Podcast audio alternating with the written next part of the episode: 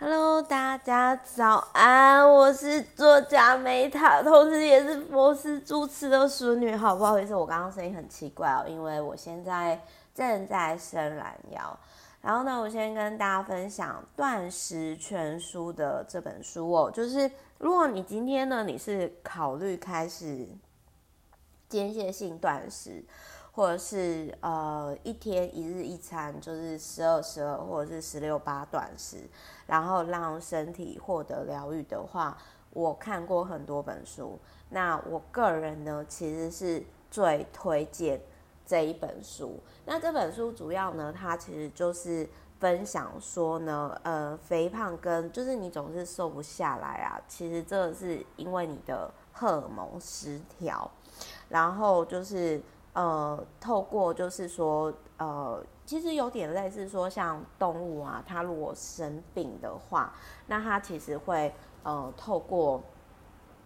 动物会生病，其实就是它会透过，比如说像我们家的狗狗呢，就很爱吃草，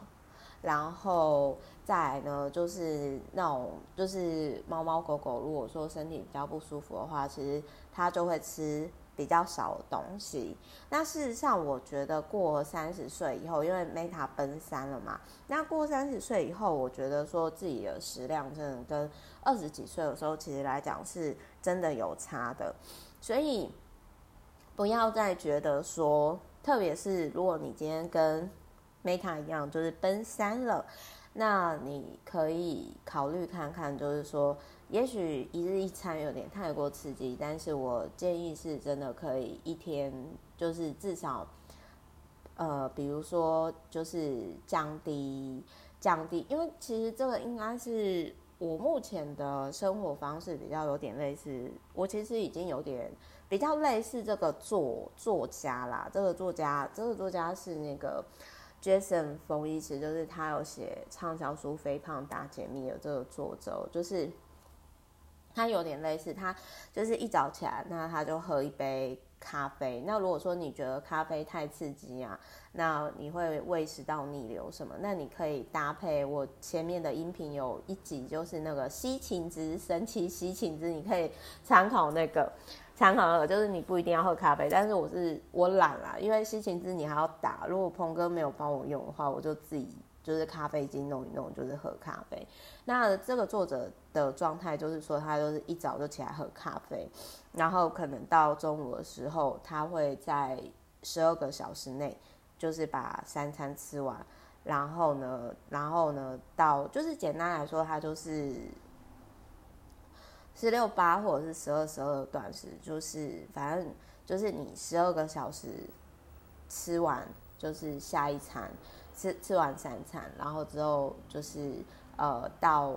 隔天的下一餐要间隔十二小时。这个我觉得是入门的人最容易上手的。那第二个，如果当你一段时间之后，你就可以开始十六八。十六八就是说你在八个小时内吃完三餐，然后到隔天的下一餐呢，其实是要间隔十六小时这样子。那我自己。目前的状况，其实我目前综合起来各方面，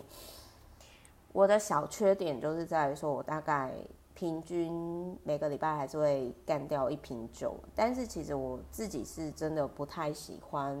吃甜的东西。那包含就是说，其实我现在就是说，吃到那种比较高糖分的水果或者是淀粉，像米啊还是饭类，其实我会。不太舒服，那所以如果说你你今天呢，你可能应该是应该是这么讲啦，就是说我其实这个断食，我目前是十二十二法法，那我其实有些人可能就是会再会希望说是十六八，就是八小时内吃完三餐，然后间隔十六小时。我是觉得说就很像，如果断食让你不舒服的话，那其实你就。我觉得是，其实没有没有必要勉强自己啦。但是我我自己是觉得说自己这样子常常处于就是微断食的微断食的状态下，然后其实会让我微断食的状态下呢，其实就是让我就是说这个可能会，嗯、呃。我我自己是觉得说，就是会让我自己在创作上还是什么，特别是我需要爆发力集中的时候，就是简单来说，就是在我调整了这样的饮食之后，它其实是让我可以就是不用，虽然也没有变得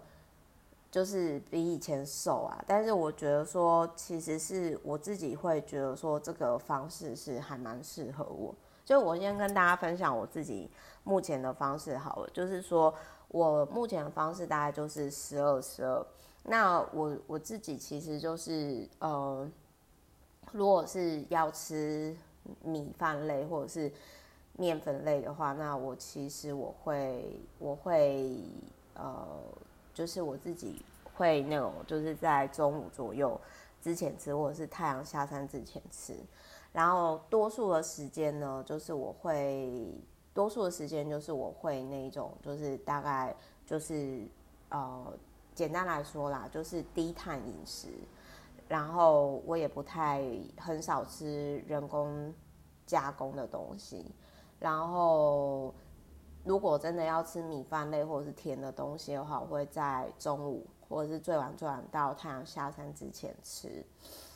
然后多数的时间是十二十二这样子，那所以所以就是所以其实大概大概目前是这样的部分啊，就是低碳饮食然后自己做这样。可是我自己大概还是会一个礼拜会给自己放纵的日子，就比如说，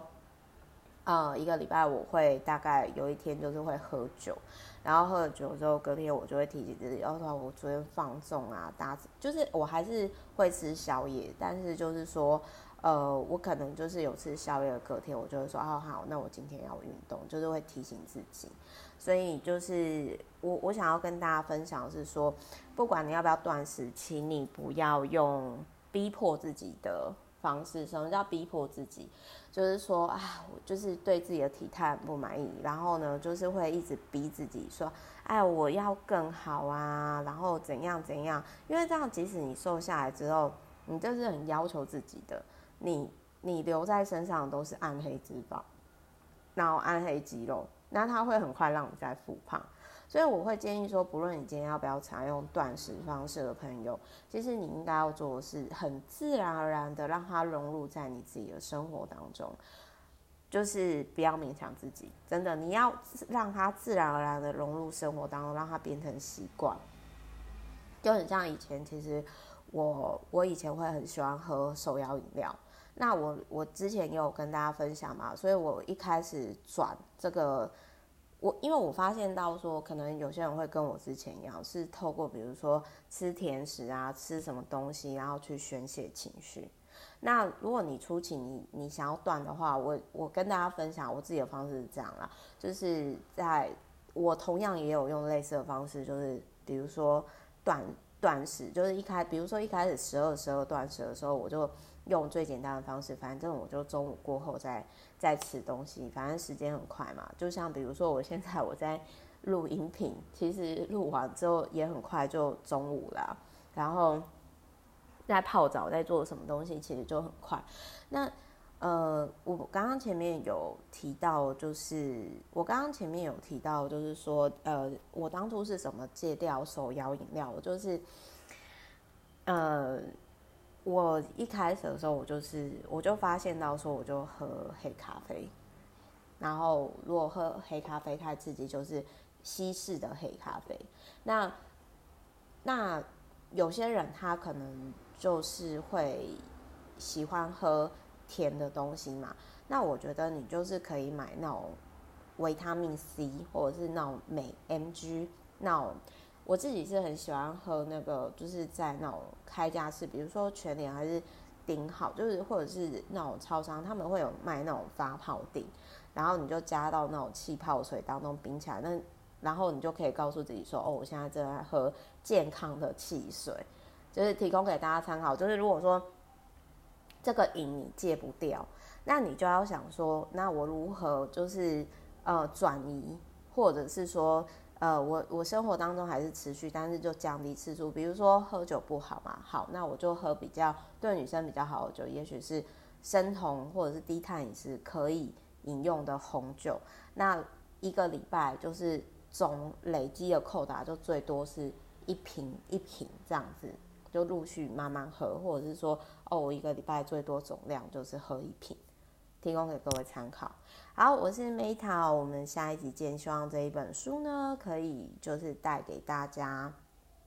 就是呃，希望可以成为大家在断食上的好朋友。